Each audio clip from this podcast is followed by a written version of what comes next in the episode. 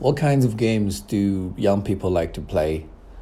Most young people nowadays are very obsessed with electronic games. Um, they, uh, most of them have an Xbox or a PlayStation 4 at their home uh, so that they can switch on the machine and you know indulge themselves in the game for a couple of hours after they come back from work or study every day and many of those game machines are so advanced and that they can provide you with extremely superb experience and that can make you forget all the worries that you encountered in your work.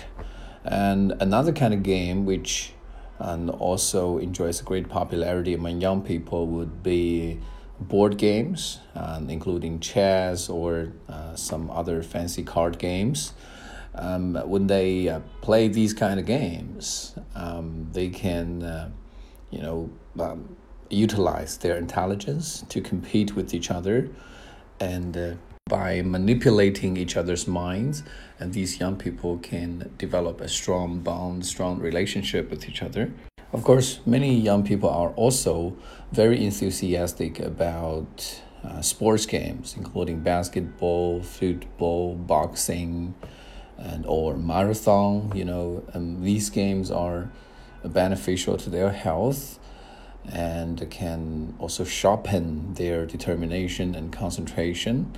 Um, so I think there are numerous choices for young people nowadays.